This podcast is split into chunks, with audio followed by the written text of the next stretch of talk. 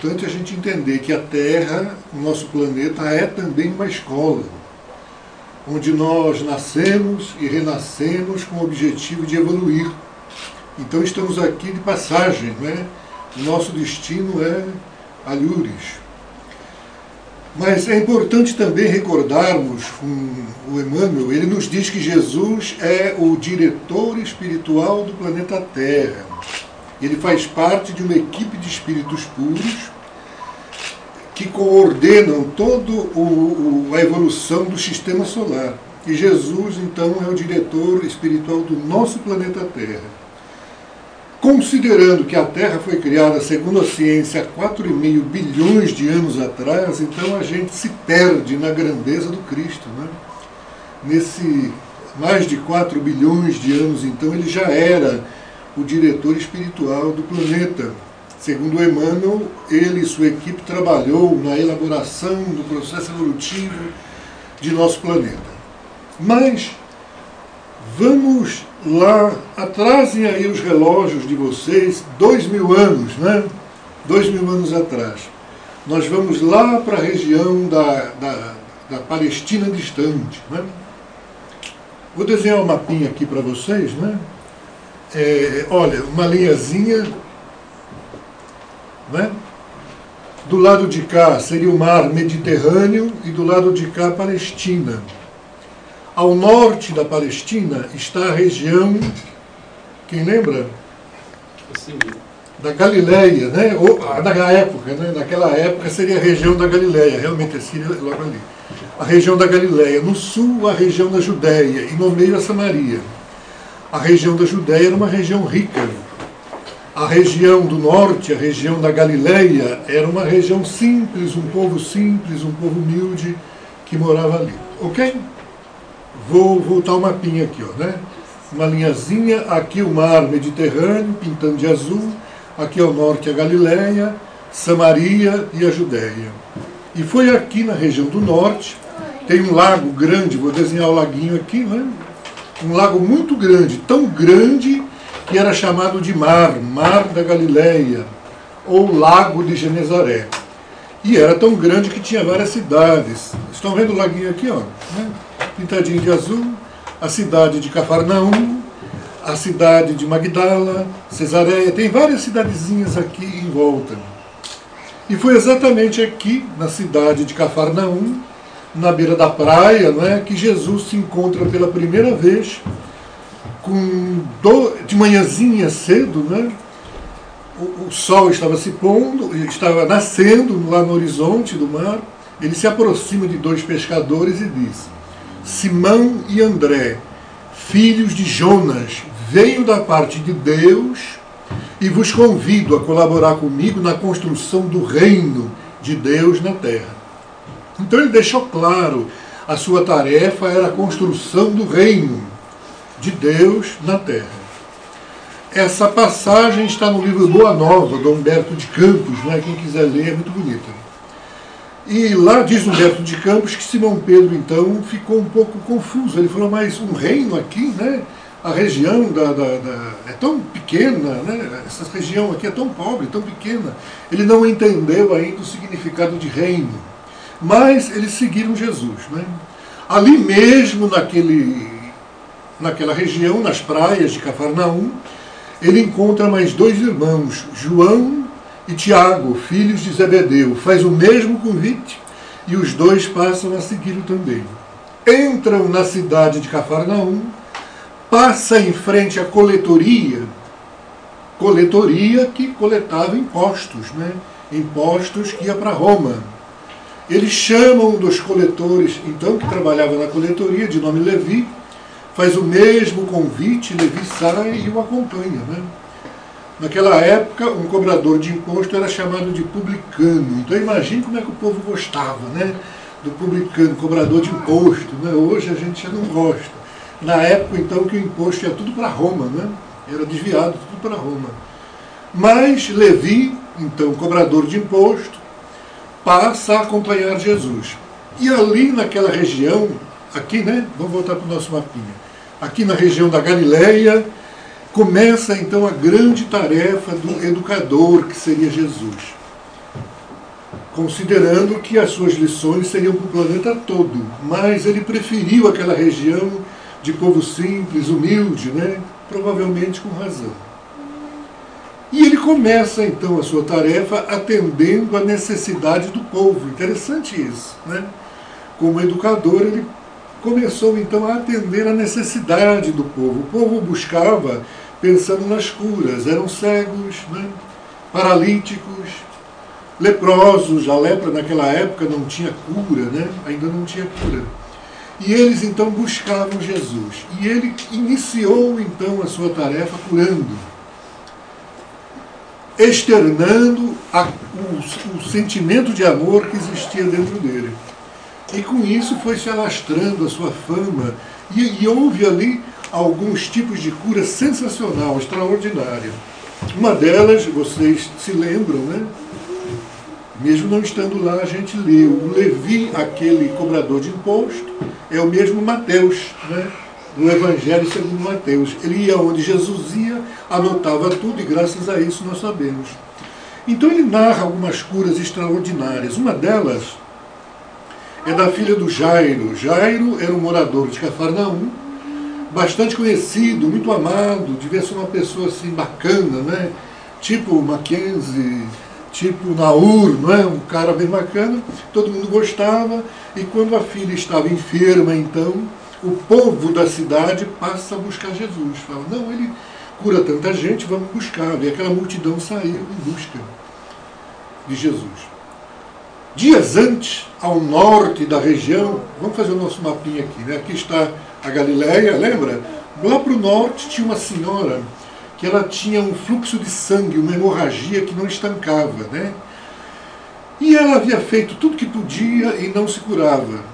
Havia gasto, seu dinheiro estava bastante emagrecida, estava já indo para o fim da vida. Quando ela ouve falar então que havia aquele rabi que fazia curas, ela resolve então buscá-lo. Mas no dia em que ela chega em Cafarnaum, foi exatamente no dia em que o povo estava procurando Jesus, encontram Jesus e estava caminhando com ele para a casa do Jairo a fim de curar a sua filha. Né? Quando a mulher vê aquela multidão, ela fala: Meu Deus, né? ela queria conversar com ele, ver se ele conseguia curá-la. E ela fica sem ação. Mas ela tem uma ideia: talvez se eu me aproximar, tocar nele, quem sabe eu me curo. Então estava Jesus andando, a multidão ao seu lado, caminhando, e de repente Jesus para e diz: Quem me tocou? Ora, os amigos de Jesus, todo mundo está tocando, né? Aquela multidão bate aqui, alguns queriam tocar mesmo, né? Ele falou: Não, alguém me tocou de modo especial, porque eu senti que de mim saiu virtude.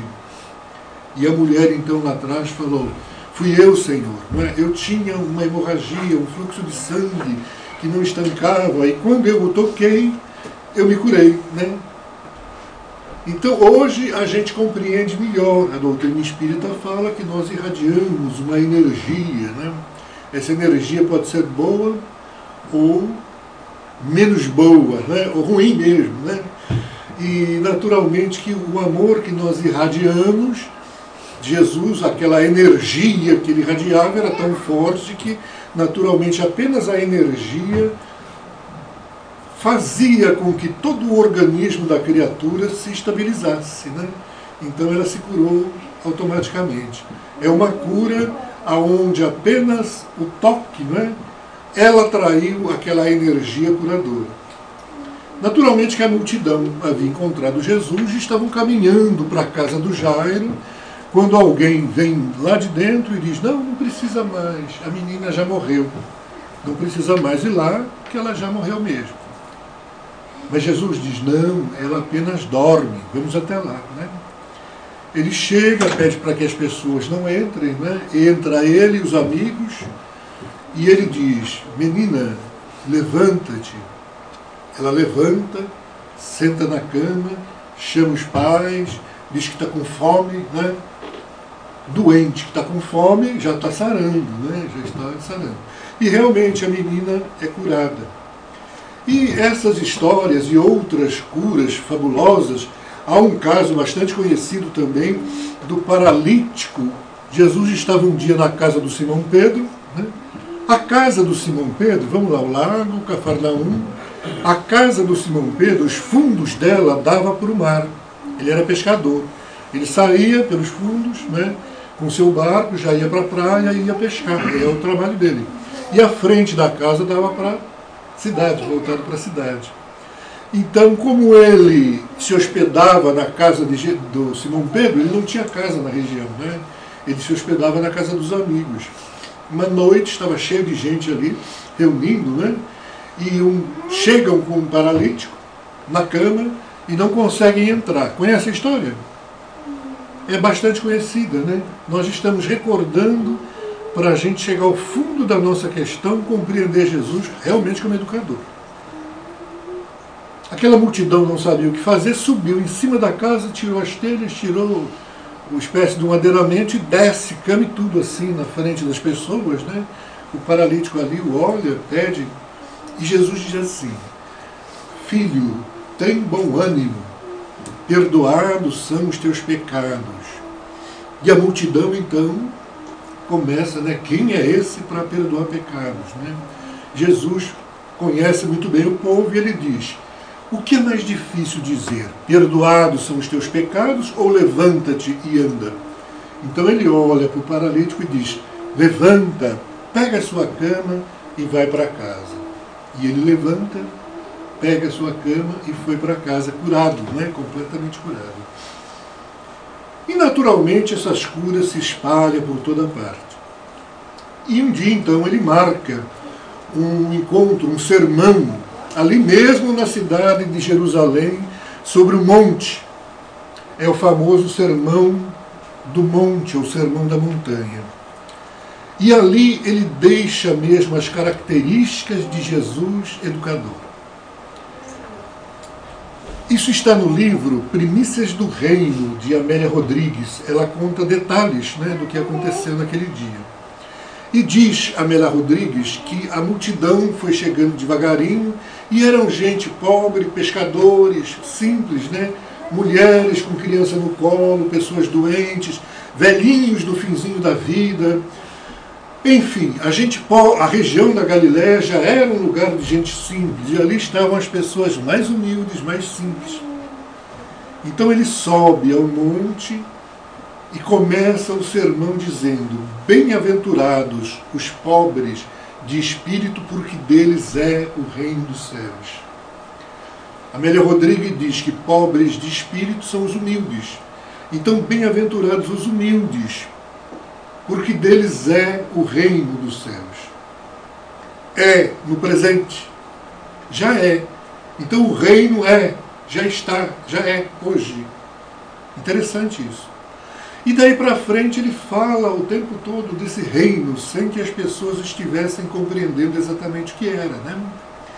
Bem-aventurados os que choram, porque serão consolados.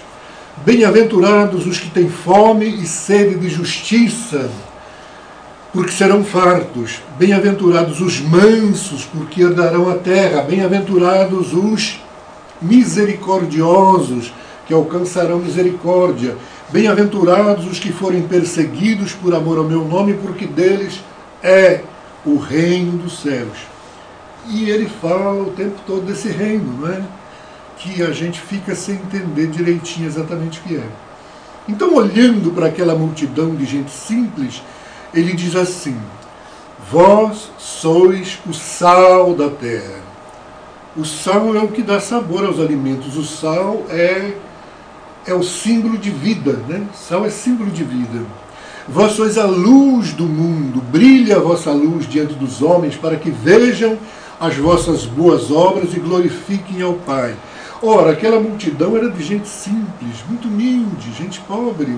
O velhinho ali no fim da vida, a mulher com criança doente no colo, vós sois a luz do mundo. Então, o mestre, o professor, não é? que não veio apenas curar corpos, os corpos cura agora, não é? Suaviza, ótimo, né? Mas daqui a pouco o corpo fica, o espírito vai. Então ele veio realmente curar a alma, ou seja, nos instruir de como nós podemos evoluir, construir o tal do reino a que ele se referia a todo instante, sem que a gente soubesse exatamente que reino é esse. Né? Exatamente. Você lê pensamentos? Não sei. Ah, Acho que não. Obrigado.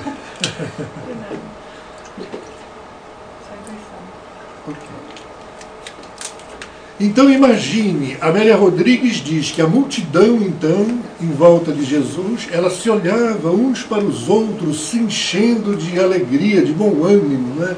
Então o velhinho doente, brilha a vossa luz, não é? Que luz é essa que ele teria dentro de si?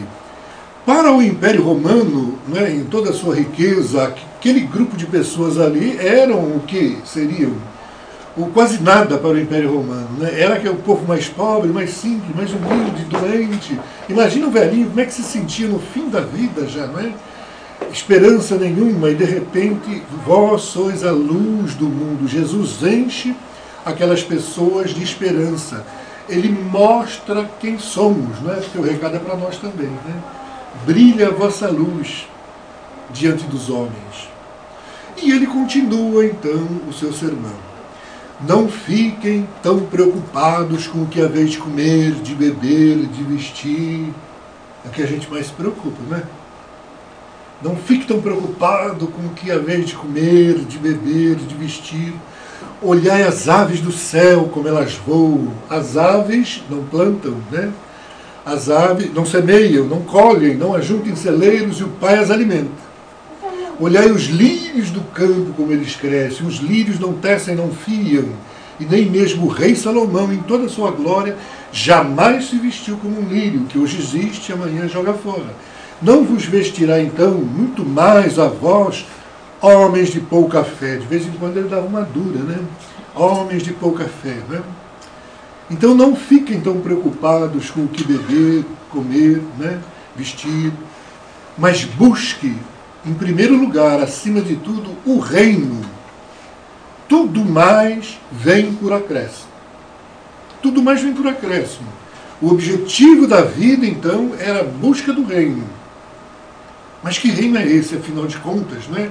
que fica sem entender? E para esclarecer, né, já que ninguém estava entendendo direito o que era o reino, ele diz: não busque o reino aqui, ali, lá, colar. O reino está dentro de vós o reino já está. A primeira vez que eu li isso, tentando entender que reino era esse, confundiu ainda mais a minha cabeça. Né? Eu devo procurar um reino que já existe dentro de mim? Né? Me confundiu. Busque o reino, mas ele já está dentro de nós. Como é que eu vou buscar uma coisa que já está dentro de mim?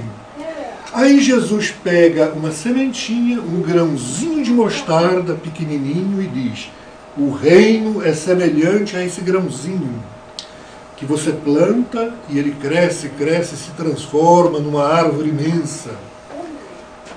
Então nós trazemos o reino dentro de nós, mas é como uma semente, aí deu para entender. O reino está dentro de nós, mas ele não está em sua plenitude, ele está ainda em estado germinal. Nós trazemos a essência divina, mas em estado latente germinal. Nós somos filhos de Deus e trazemos em nós a essência divina, mas ela não está pronta, desenvolvida, ela está em forma de semente, de germe. Aí deu para entender. Né? Busque o reino, procure, ou seja, desenvolva as qualidades divinas que você traz dentro de você.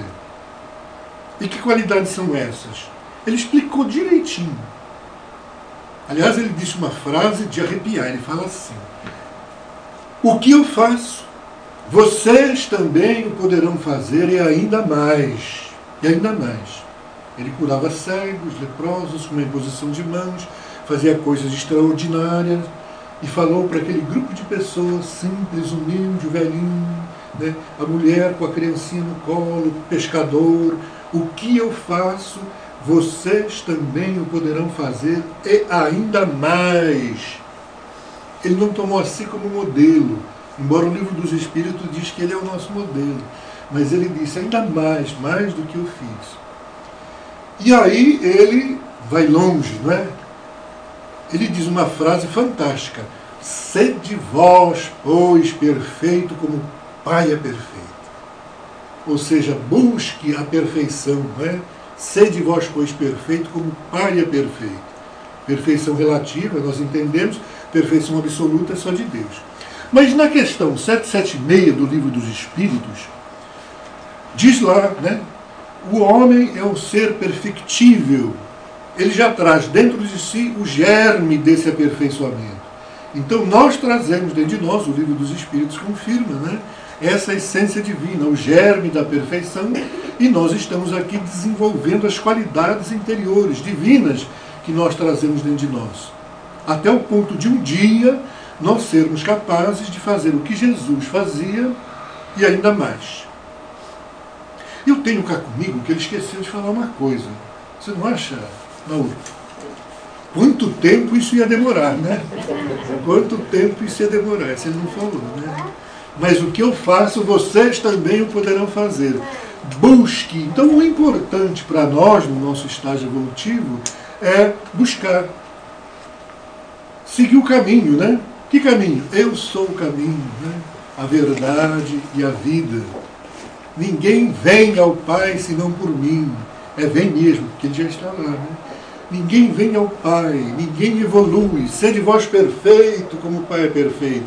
Ninguém chega ao Pai senão por Ele, não por Ele pessoa, pelos seus ensinamentos, pela sua doutrina, pelo Evangelho. É o caminho, portanto, da nossa evolução. Ele é professor ou não é? Mestre, né? Ele trouxe ensinamentos profundos que iria fazer com que nós enxergássemos a nós mesmos como filho de Deus, criado para evoluir, com o potencial que nós já trazemos dentro de nós e que nos cabe trabalhar para desenvolver esse potencial. Buscar o reino. E ele diz com garantia: busque e acharás.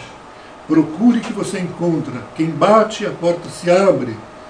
Qual é o pai que, se o filho pedir um pão, vai dar uma pedra, ou pedir um peixe, vai dar uma serpente? Quanto mais Deus, que é nosso Pai, não dará coisas boas aos filhos. Então, o ato de buscar, buscar a Deus, pedir, é o esforço diário, constante, para que a gente vá evoluindo. E ele dá as dicas né, de como fazer isso. Uma das dicas fantásticas é quando ele chama, né? Venham a mim os que estão cansados e sobrecarregados, e eu vos aliviarei. Tomai sobre vós o meu jugo e aprendei comigo. Aprendei comigo. Né? De todos os títulos que deram, ele só aceitou um, o de mestre. Né? Ele não quis nenhum outro. E garantiu, não, eu sou. Né? Aprenda comigo. Aprendei comigo. O meu jugo é suave, o meu fardo é leve. Ou seja, é fácil na medida em que a gente coloca em prática os ensinamentos de Jesus a vida se torna fácil. O que pesa na vida são os nossos defeitos, o orgulho, o egoísmo, isso torna a nossa vida pesada. Não é? Quando a gente vai se livrando de tudo isso, tomai sobre vós o meu jugo e aprendei comigo. É? Aprender com Jesus, nós vamos seguindo o caminho. Da onde? Da perfeição. Até onde? Até um dia fazer o que ele fazia e ainda mais Sede vós perfeito como o Pai é perfeito. Olha que coisa extraordinária nós somos, né? Nós somos filhos de Deus. Num processo evolutivo que vamos desenvolver a essência divina que nós trazemos dentro de nós. Fantástico, não é? É, é assim uma mensagem de esperança que não tem fim, né? Enche a gente de alegria mesmo. Né? E daí para frente, Jesus ele vai, naturalmente, ele vai quebrando assim os preconceitos que havia na época. Ele vai liberando o evangelho para todas as criaturas, sem exceção. Ele vai quebrando os conflitos. Uma vez, vamos lá no mapinha, né? Vamos voltar para vocês lembrarem do mapa que está aqui, é só enxergar. Né? Aqui, olha, do lado de cá, o mar Mediterrâneo, né? do lado de cá Palestina, ao norte da Palestina a Galiléia, aqui no meio a Samaria e aqui embaixo a Judéia. Lembrando, a Judéia era lugar, o povo mais rico, comerciantes, né? E a sede do judaísmo era aqui, o grande templo de Salomão, né? E eles diziam que os, o homem devia honrar a Deus, não é? louvar a Deus aqui no templo. Estão vendo aqui? Aqui embaixo, olha, Jerusalém, né? cidadezinha, Judéia, Samaria e aqui em cima Galiléia. Um dia ele estava descendo da Galiléia para cá, ele vira e entra na cidade de Jericó. Esse pontinho aqui. Na cidade de Jericó vivia um velhinho cego, desde criança, desde pequenininho, Bartimeu. Ele era cego desde que nasceu. Quando Jesus entra, a multidão que já o conhecia forma aquele burburinho, gente falando, falando, ele percebe que era o rabi lá da Galiléia que curava a gente, curou o cego. Ele corre e vai atrás de Jesus. Senhor, filho de Davi, tem piedade de mim. E vai, né? Senhor, filho de Davi, tem piedade de mim. Até que ele se aproxime e Jesus fala: O que queres que eu faça? Olha, Jesus não era assim intrometido, né? Está na cara que o velhinho queria ser curado, mas ele, ele não foi curando assim, né? O, o, o que queres que eu faça? Senhor, que eu volte a ver. Aí sim, então veja, né? E o velhinho volta a ver. Assim, de uma hora para outra. Então a gente percebe aquela energia fantástica, não é? Cheia de amor, que hoje a gente entende melhor isso. A doutrina espírita explica que nós irradiamos né, o nosso sentimento. E o velhinho Bartimeu volta a ver. Aquela notícia vai mais rápido do que o povo andando. Né? Chega lá na cidade de Jericó e vai até a coletoria de impostos, onde estava lá um tal de Zaqueu. Ele era chefe dos cobradores de impostos. Imagina como é que o povo gostava dele, né? Que não gostava de cobrador de impostos. O chefe dos cobradores de impostos era o homem mais rico de Jericó e o mais desprezado também, que ninguém gostava dele. Né? Ele era rico, tinha uma casa bonita e não tinha um único amigo ali. Né? Ele e a esposa não tinham filhos. E ele vivia, a coisa que ele mais queria, até amigos, alguém que fosse visitar a casa dele, ele tinha uma casa bacana, né? mas ninguém vai lá, ninguém, não tinha um amigo sequer. E o que ele mais queria, até um, pelo menos um amigo que fosse visitá-lo. Quem é que não gosta de amigos, né? Mas ninguém gostava dele ali. Mas o Zaqueu, ele ficou espantado. Ele falou, mas é o Rabi da Galileia. Ele sabia que aquele homem tinha um amigo que era publicano. Lembra quando Jesus entrou em Cafarnaum, chamou o publicano lá da coletoria? Todo mundo sabia disso, todo mundo criticava Jesus, né? Tem um amigo aí que é publicano, cobrador de imposto. Então Zaqueu pensou, ah, se ele já tem um amigo, quem sabe eu posso bater um papo com ele, quem sabe, né? Ainda posso, né? E ele vai, mas aquela multidão enorme vindo pela rua, ele falou, nossa, não vou nem chegar perto. Né? Ele sobe então numa árvore, é um sicômoro. O sicômoro lança os seus galhos assim para a rua, ele subiu em cima, então ele falou, daqui dá para me ver ele passar, pelo menos. Né? E Jesus passando, quando está debaixo do Zaqueu, ele olha para cima e diz, Zaqueu, desce daí, vai para sua casa, que hoje eu gostaria de me hospedar em sua casa. Nossa, né? Eu acho que o Zaqueu caiu do galho lá, foi correndo para a casa dele avisar a esposa. Não, ele diz que vem, ele vem aqui, ele vem, né? E arrumaram a casa e ficaram esperando. Era a coisa que ele mais queria na vida, ter um amigo, alguém que visitasse a sua casa. Chega mais tarde, ele vai e leva os amigos dele ainda, né? Os discípulos ali que estão sempre com ele, vai todo mundo. Mas quando chega na porta da casa do Zaqueu, ele ouve alguém falar lá atrás: Senhor, vai mesmo entrar na casa desse publicano? E o Zaqueu se apavora, né? Fala: Senhor, se eu devo alguma coisa a alguém, eu pago quatro vezes mais, vendo tudo que tenho, do metade aos pobres, mas entra na minha casa. Não era preciso isso, né? Jesus ia entrar mesmo. No Evangelho, essa história para aí, mas há mensagens espirituais falando que o Zaqueu realmente fez isso. Né? Ele abandona a vida de cobrador de imposto, doa parte da sua fortuna para os pobres, e mais tarde ele vai dirigir um dos primeiros núcleos cristãos na cidade de Cesareia Marítima. Vamos lá, o mar Mediterrâneo, a Palestina, aqui, ó, né? uma cidadezinha que ficava à beira do mar, Cesareia, né? A pedido do Simão Pedro, mais tarde. E ele se torna um dos grandes trabalhadores do Cristo, aí vidas afora, nascendo e renascendo. Então Zaqueu hoje é um espírito muito evoluído. Mas a grande lição estaria em Jesus, passando por ali, atender o mais pobre, né?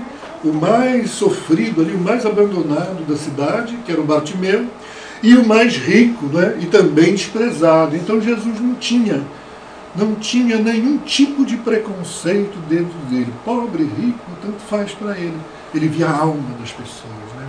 ele via o coração, o sentimento que havia ali dentro daquelas pessoas. Interessante isso, né? E daí para frente, então, Jesus continua a sua tarefa, pregando principalmente o amai-vos uns aos outros, se alguém bater numa face, oferece a outra. Nós temos aqui, não dá para a gente falar, né? Todo o Evangelho de Jesus vai. Não, para ler é fácil. Numa noite você lê o sermão da montanha inteirinha, né? Na hora de pôr em prática é que a coisa fica difícil né, da gente praticar. Mas ele prega então o, seu evangelho de uma forma que aquele é o roteiro de vida, o perdoar sempre, né? sem exceção, o amar até os inimigos. Né? Naturalmente que o povo de Roma da época, né, que conquistou o império à espada, não conseguia entender aquilo. Né? Tampouco os sacerdotes do judaísmo da época não aceitavam aquele homem como Messias. Né? Lembram que o povo judeu era o povo escolhido, eles estavam esperando o Messias, o Salvador, ou dê o nome que for, né? aquele que viria para auxiliá-los, né? Mas não era auxiliar a uma mudança interior. Eles queriam alguém, isso é histórico, que colocasse o povo judeu na liderança do mundo. Né? E até hoje, não é crítica, né? até hoje não aceitam Jesus. Né? Então estava Jesus na frente do templo, o grande templo de Salomão ali, né? Um dos doutores da lei saiu e o evangelista ele cita, ele fala: então o doutor da lei perguntou para o tentar. Eles estavam tentando Jesus para ver se ele dizia alguma coisa contra a lei de Moisés para condená-lo. Né? Já estavam todo enciumados com Jesus, porque ele fazia coisa extraordinária, o povo estava gostando, as igrejas, o, o como chama a igreja judaica? O Sinédrio, o, o, a sinagoga, né? as sinagogas estavam se esvaziando. Então o doutor da lei, para o tentar, disse: Senhor, qual é o maior mandamento da lei? Ora, o maior mandamento da lei, todo mundo sabia, primeiro mandamento da lei mosaica, amar a Deus sobre todas as coisas. Amar a Deus é fácil. O sacerdote dizia que amava a Deus. Amar o próximo é outra coisa, né? O judaísmo, naturalmente, dizia amar a Deus, mas criticava, apontava, né? o povo sofria. Então Jesus responde: amar a Deus sobre todas as coisas, né? e ele complementa a lei. É amar ao próximo como a si mesmo. Né? Mas o doutor da lei insistiu ainda, falou: Mas quem é meu próximo? Como se ele não soubesse, né? Quem é meu próximo? Então Jesus conta uma história. Ele diz o seguinte: vamos lá de novo, Galiléia, não é? Samaria, Judéia. A Samaria, o povo, era desprezado pelos judeus por aquela história. Aqui embaixo dizia que Deus tinha que ser adorado no, cine, na, na, na, no grande templo de Salomão, em Jerusalém. Deus tinha que ser adorado em Jerusalém. E o povo de Samaria tinha lá o templo deles e adoravam Deus ali mesmo. Né? Então, para o judeu, o samaritano era gente ruim, né? desprezavam mesmo. O samaritano é gente ruim. Tanto que o samaritano nem vinha para cá, né? raramente. E Jesus começa então a contar a história respondendo a pergunta: quem é meu próximo? E ele diz: Havia um homem que saindo de Jericó para Jerusalém caiu na mão dos ladrões e os ladrões o espancaram, deixaram ele ali caído, né, quase morto. Passou então o sacerdote do templo, ele estava na frente do templo, falando com o doutor da lei, né? Passou então um, um sacerdote, passou de largo, não tinha tempo, deixou o homem ali e foi embora. Passou um escriba, né? Também do templo, olhou aquele homem, mas foi embora. Passou um outro, quem lembra o nome aí? Passou um outro lá do templo mesmo. Ele cita três nomes das pessoas do templo. Levita? Levita. Passou um levita e também foi embora, não atendeu. Aí, de Jesus, passou um samaritano, falou isso judeu, doutor da lei. Passou um samaritano, viu aquele homem caído, o socorreu, o atendeu, pensou as suas feridas, né? colocou ele no seu cavalo, levou numa hospedaria e disse: Olha, tome conta desse homem, né? Eu tenho negócios a fazer, mas assim que eu voltar eu pago toda a despesa né, dele. Foi embora, né, cuidar dos seus negócios, voltava ali e cuidava do homem. Aí Jesus pergunta para o doutor da lei: Na sua opinião, quem foi o mais próximo daquele homem? Ele devia falar o samaritano, mas ele não falou. Ele falou aquele que usou de misericórdia para com ele, né? o samaritano. Mas foi uma alfinetada. Então pouco importa se eu tenho título de sacerdote, doutor da lei, não é? se eu sou um levita, ou seja lá o que for. O que importa é o ato que ele praticou, né? o socorro que ele fez com aquela pessoa. E daí afora, Jesus vai então pregando o evangelho de forma assim bastante sem nenhum preconceito. Uma outra vez que o encostaram na parede foi quando trouxeram para ele uma mulher adúltera. Falou: Senhor, essa mulher foi pega em adultério, também para tentar, né? O que devemos fazer com ela? A lei manda apedrejar. E o Senhor, o que dizem? Olha, né? Sabiam que Jesus não ia falar, não apedreja, tenha piedade, perdoe, né? Ele era assim. Aí ele vai negar a lei, a gente pega ele, acusa ele de estar negando a lei. Ele para, pensa um pouquinho, escreve, lembram? Ele risca na areia, ele estava dando tempo para as pessoas pensarem. Aí ele diz assim, então, quem estiver sem pecado, atira a primeira pedra. Foi saindo de fininho, né? Não, foi saindo de fininho, não sobrou ninguém ali, né? Claro que todo mundo, aliás, era a, a mulher adúltera, cadê o homem, não é? Que, que adúltero também, né? Mesma coisa. Interessante isso. Mas cada um vai saindo de fininho. Ele não foi contra a lei de Moisés, diretamente, mas indiretamente, ele deixou claro que aquilo era um absurdo. Né? Aquilo era um absurdo. E realmente, o pessoal foi saindo de fininho e ninguém apedrejou. E aí ele fala: Mulher, alguém te julgou? Não, Senhor. Eu também não te julgo, né? Vai e não peques mais, né? Então não teve jeito. Ele, ele pregou o evangelho, mesmo com a ameaça dos judeus, ele foi firme naquilo, né? Mas uma das histórias mais extraordinárias que mostra a grandeza do evangelho, talvez tenha sido aquela em que aqui, ó, vamos voltar lá em cima? Galileia. Vamos começar de novo, né? Esse riozinho aqui, o Mediterrâneo, a Galileia, Samaria, Judéia, aqui, o Grande Lago, pintado de azulzinho, Cafarnaum, né? É, Genezaré, Magdala. Na cidade de Magdala havia lá uma mulher rica, tinha um palácio, né? e era um prostíbulo ali. E ela era considerada pecadora, junto com as jovens que viviam lá aquilo era um prostíbulo, era visitado pelos homens de, de, de romanos e tal. Né? E ela vivia angustiada com aquela vida, vivia muito angustiada, ela sofria com a situação. E um belo dia, era atormentada até por espíritos né, que estavam assediando ali. E um dia uma das empregadas dela, chamava Maria, né, Maria de Magdala.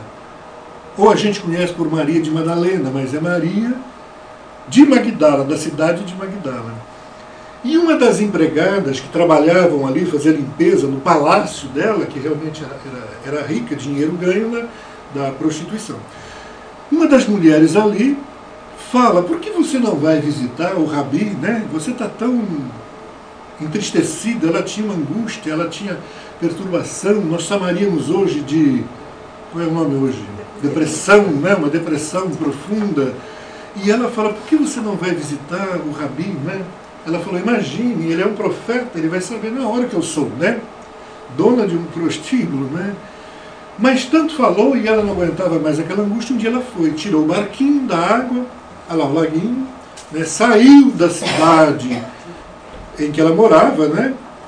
Magdala, e ela foi na praia de Cafarnaum, desceu, deu a volta, foi na frente da casa, bateu. A história está no livro Primícias do Reino. É isso? No finzinho do livro. Leia que é fantástico. Estou fazendo propaganda de livros aqui também. Né? É, então Simão Pedro abre a porta, os amigos de Jesus a reconhecem. Né? Eles ficam meio assim, e Jesus lá dentro, estava sentado, como se estivesse esperando alguém, né? e ele diz: peça para que ela entre. Né? E ela entrou, sentou ali para conversar, Simão Pedro fecha a porta, mas os amigos espirituais são meio fofoqueiros, né? descobriram o que eles falaram e nesse livro eles contam, no livro Primícias do Reino. Né? Lá tá alguns detalhezinhos da conversa, da mulher contando as suas angústias, as suas tristezas para ele. E ele fala, mas mulher, a mulher é um ser sublime, né? com a capacidade de ser mãe, não há maior sentimento do que ser mãe. E aí ela chora, ela diz, ai de mim, Senhor, que já não posso mais ser mãe no mundo. Né? E ele fala, ele rebate, mas o que é melhor, ser mãe, o que é mais elevado, ser mãe dos filhos de sangue ou ser mãe dos filhos dos outros? E ele abre uma porta para ela, né? ela sai dali com o coração cheio de esperança. Então havia esperança para ela. Né? Ela poderia ser mãe dos filhos dos outros. E ela se encanta tanto que, mesmo voltando ali para a sua cidade, ela volta para lá. Para onde Jesus vai, ela vai atrás. Ela acompanha as trajetórias, tudo que Jesus fazia, ela ia aprendendo, aprendendo, ouvindo. Né? E quando Jesus retorna para o mundo espiritual, quando Jesus retorna para o mundo espiritual, né, o, o, os discípulos, os amigos de Jesus, vão sair para pregar o Evangelho. Ela cai junto, mas percebe o preconceito que eles têm. Né? Eles indiretamente não aceitam. Então ela fica ali em Jerusalém. Ela estava agora em Jerusalém, onde Jesus foi morto. Vocês se lembram que quando Jesus estava na cruz, haviam três pessoas só lá embaixo? Lembra? Quem lembra as três pessoas? Maria, mãe de Jesus. A mãe dele e os anjos de João. João. João, o evangelista, a Maria, mãe de Jesus, e Maria de Magdala. Ela já havia se tornado amiga de Maria, mãe de Jesus, a essa altura. Né? Bom, quando Jesus retorna para o mundo espiritual, ela está ali, em Jerusalém. Não conseguia fazer nada porque ela não podia sair pregando, todo mundo a conhecia por ali, né? entristecida quando chega um grupo de leprosos na cidade. Os leprosos chegam procurando Jesus, né? E ela diz, mas vocês então não sabem, né? E conta a história que ele foi julgado, condenado, morto na cruz. Tá? Conta toda aquela história. E eles se encantam com aquilo e falam, não, conta mais, né? E no outro dia cedinho ela voltou lá e contou para eles, ficou conversando com eles, contando as histórias. No dia seguinte também, até que as autoridades ali perceberam os leprosos na cidade, os expulsaram dali para o Vale dos Leprosos, que existia em Jerusalém. O Vale dos Leprosos não tinha cura lepra, tinha porta de entrada, não é? entrava e não saía mais de lá. Né? Então, quando aquele grupo entra, Maria fica às portas né, do vale, na entrada, pensando, e vem a palavra de Jesus, ser mãe dos filhos dos outros. E ela entra. Ela não tinha lepra entra junto com eles, né, como se fossem filhos. E lá dentro, ela que tinha conhecimento de Jesus, o havia conhecido, conhecia o seu evangelho. Quero crer que a essa altura o, o, os rolinhos do Mateus, o Levi, o cobrador de imposto, ele já tinha notado tudo, distribuído aquilo lá, ela conhecia o evangelho. Ela entra junto e passa a viver ali dentro. E monta dentro do vale dos leprosos um dos primeiros núcleos do cristianismo da época. Ela montaria uma igreja né, dos primeiros cristãos. E todo dia ela vinha, os leprosos vinham lá e ela que ensinava sobre o Evangelho de Jesus. E ela passa anos ali convivendo com ele, e ela criou um núcleo cristão, uma igreja da, primitiva da época, né, falando sobre Jesus. Até que um dia ela adquire a lepra.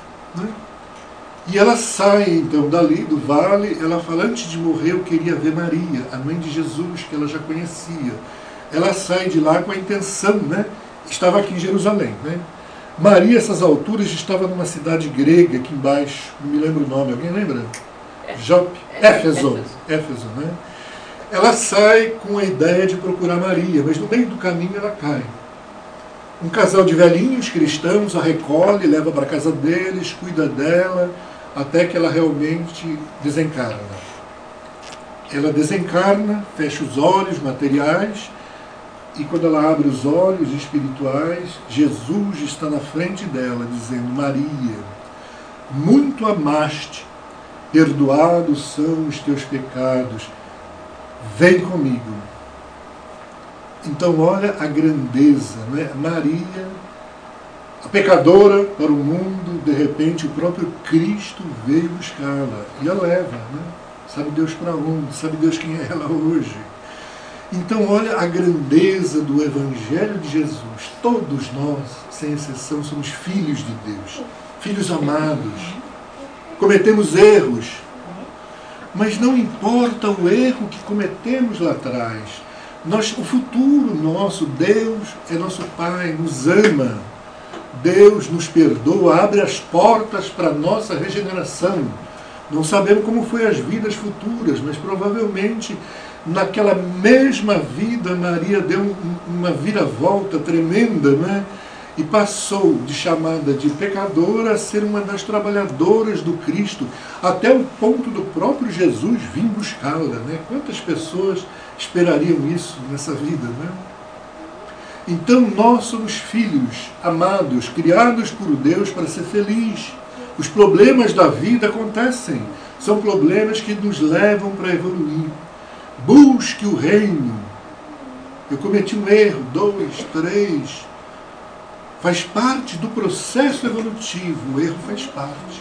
Mas a hora que a gente acorda e descobre esse caminho que existe em nossa frente, alguma coisa que nos leva tão fortemente para lá que quando a gente desperta mesmo, né, a gente cresce, a gente se desenvolve. Então aquelas angústias do erro que eu fiz de errado lá para trás vai ficando para trás. E Simão Pedro um dia lhe diz: O amor cobrirá a multidão dos vossos pecados. Ou seja, o Evangelho é tão grandioso, né? Que a gente percebe que Deus nos ama como filhos. E como filhos, Pai que, que Ele é, Ele sabe que a gente erra, que a gente não é perfeito. Mas nos aponta o caminho da perfeição, que leva à perfeição. E que a gente vai conquistando pouco a pouco, pouco a pouco, nesse, eh, nessa evolução sem fim. E vamos botar fim no nosso bate-papo, né, gente? Muito obrigado pela oportunidade de estar aqui com vocês. Obrigado.